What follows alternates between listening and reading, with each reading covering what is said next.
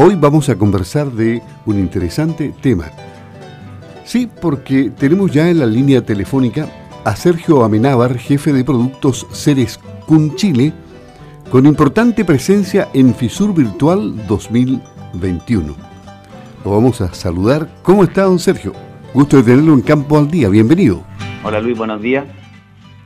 Bueno, queremos conocer a la empresa Ceres Kun, pese a que ya la hemos conocido bastante nosotros también entrando a FISUR Virtual 2021. Pero hagamos un perfil de la empresa para los auditores. Cuéntenos de su empresa. Bueno, Luis, eh, la empresa que yo trabajo se llama Ceres, eh, conocida también como Kun Chile por nuestro principal proveedor, y es una empresa que fue fundada en septiembre del año 2016.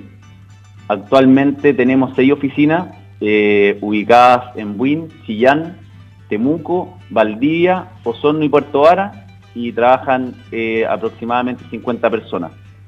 Nuestras principales marcas, eh, las que representamos son tres. bueno, primero Kun, que es la, que vendemos más, que es una empresa francesa que tiene maquinaria de todo tipo, bastante conocida en la zona sur de Chile. También representamos la marca Rauch, que es una empresa especializada en fertilización, y hace un año también somos importadores de la marca Trimble, que son especialistas en GPS y agricultura de precisión. Interesante.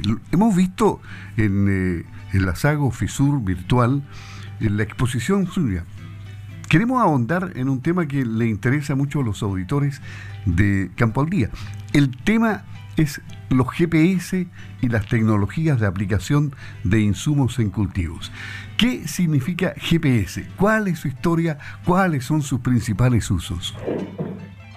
Mira, buena pregunta. Eh, GPS eh, significa Sistema de Posicionamiento Global y es eh, un sistema que partió en el año 1957 cuando Rusia envió su primer satélite al espacio eh, generalmente fue de uso militar y actualmente funciona con varios componentes que son los satélites, que son aproximadamente 130, hay de distintos orígenes, los principales son americanos, rusos, chinos y europeos, y por el otro lado tenemos los receptores que están en, los tractores o los dispositivos, eh, se pueden encontrar ya en celulares y en varias cosas, y los algoritmos que son todo los, el fondo matemático que hace que, el sistema funcione. Eh, los principales usos son determinar posición, eh, también generar patrones de navegación, monitoreo y mapeo. Hoy en día es una tecnología bastante masificada, no solo en la agricultura, sino que en varios otros rubros, y existen varias, varias marcas eh, de distintas procedencias y distintos niveles de precisión y calidad.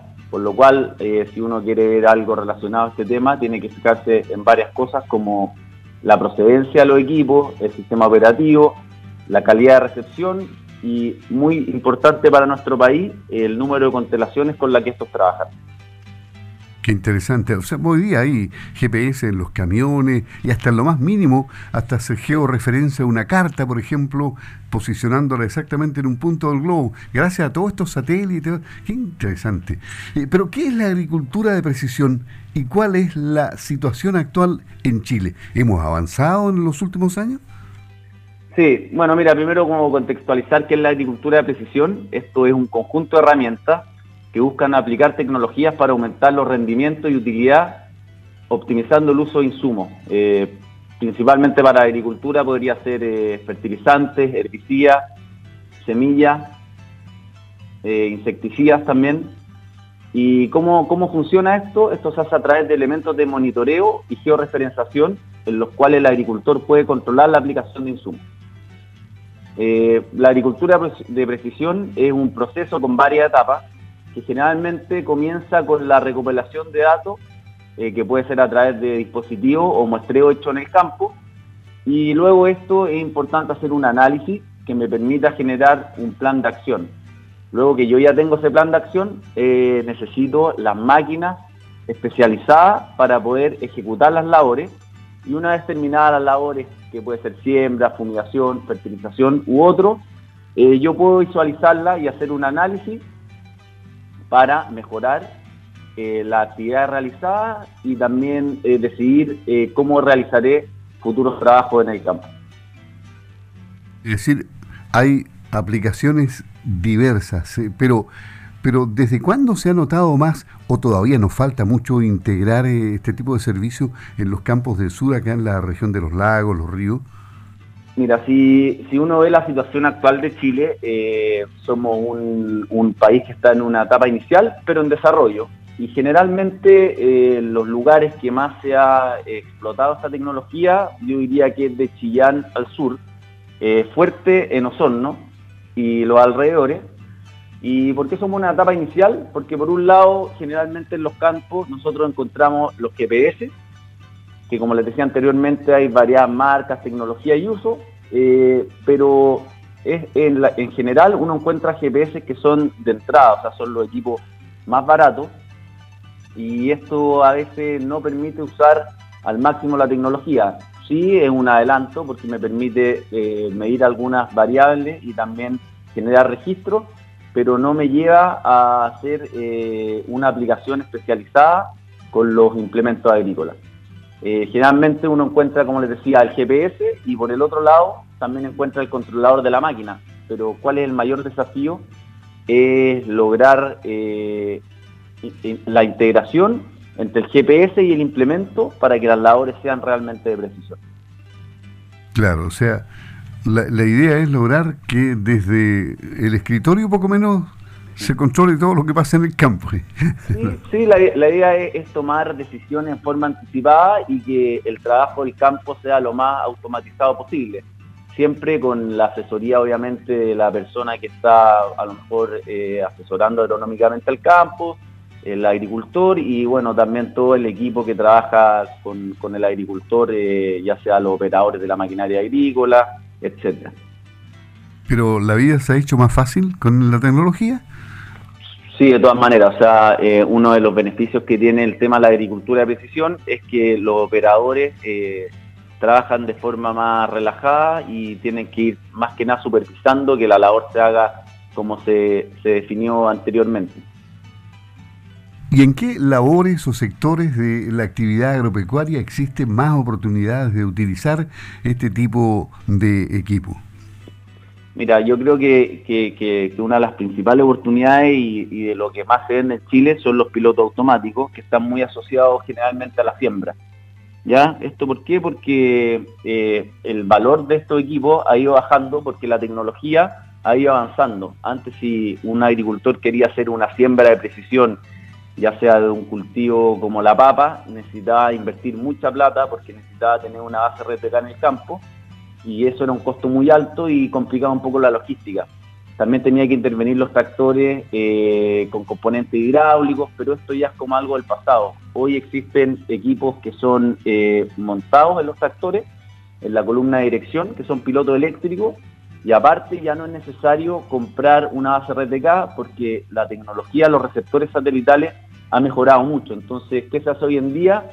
Vía satelital también se paga un plan que permite que la precisión del equipo sea de una pulgada. Entonces esto me permite trabajar en forma muy precisa y hacer unas siembras que me permiten eh, optimizar el uso del suelo, reducir el uso de insumos como la semilla, que es bastante caro, y también eh, ayuda mucho en las labores de post siembra, ya que si el cultivo queda bien establecido, eh, las labores que yo hago después generan mucha menos pérdida eh, por daño de planta u otro tipo de, incidentes que se pueden hacer durante estas.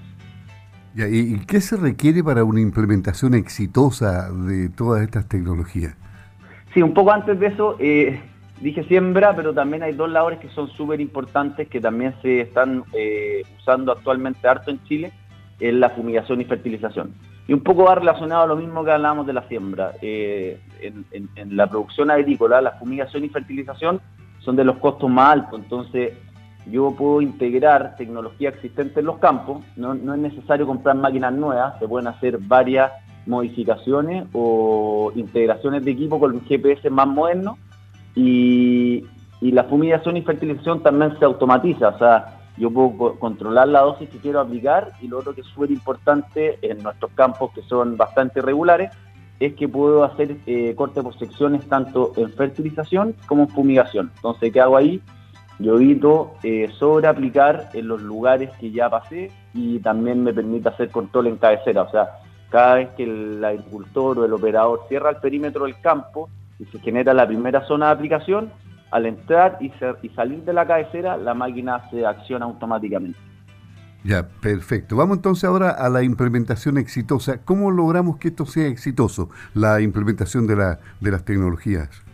Mira, ese, ese, eso es súper importante porque eh, en todos los procesos de, implementación de tecnología hay que tener varios puntos para que, para que se logre el éxito. Eh, para mí, para a mi parecer, lo principal es la convicción.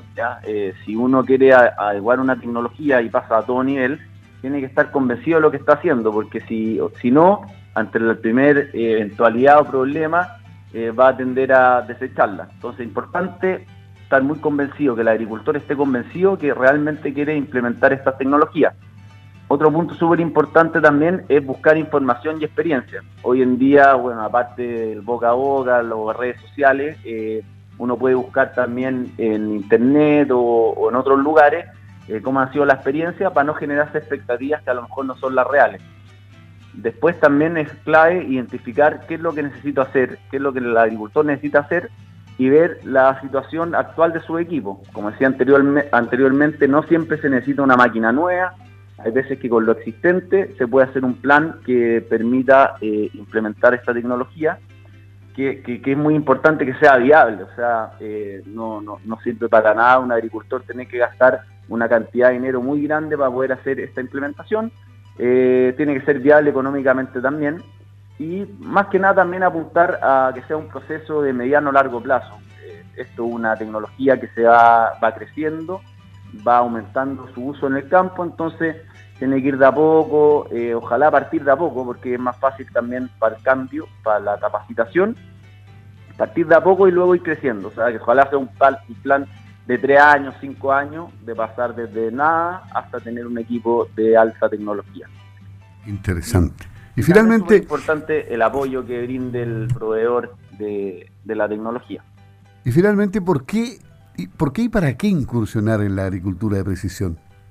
Mira, lo más importante es, mejorar la uniformidad de las labores agrícolas, reducir el error humano, o sea, uno acá está automatizando labores y eso permite que sean labores de precisión y aprovechar, eh, como pasa en nuestra zona, aprovechar las ventanas de tiempo. Eh, eh, nosotros sabemos acá que, el, tiempo va a hacer las aplicaciones, la oportunidad es muy limitada porque, porque las condiciones climáticas no acompañan siempre. Entonces aquí yo, estas, tecnologías me permiten trabajar de forma rápida y oportuna cuando, la, cuando se da la ventana. Como lo dije antes, optimizar los insumos, que eso me va a llevar a una mejora de la productividad del campo y otro, otro tema que es importante también es determinar la zona y potencialidades. no todos los potreros tienen el mismo rendimiento, no todos los potreros se deben tratar igual. Y con el tema de la agricultura de precisión yo puedo ir eh, almacenando información que me permita trabajar de forma diferente eh, en cada parte del campo. Sergio Amenábar, jefe de productos Ceres Kun Chile la exposición completa de, Sergio está en www.sagofisur.cl, una excelente charla que él realizó oportunamente en Sago Fisur y está disponible ahí on demand. Un gusto haber conversado contigo y nos has dejado muy bien informados de lo que ocurre con las tecnologías que actualmente están en boga. Muchas gracias, eh, Sergio. No, gracias Luis, gracias a todos los que están escuchando Radio Sago hoy. Y bueno, cualquier pregunta, eh, la empresa está ubicada en varias ciudades de Chile, así que acercarse a la oficina eh, a buscar más información. Ok, muchas gracias, buenos días.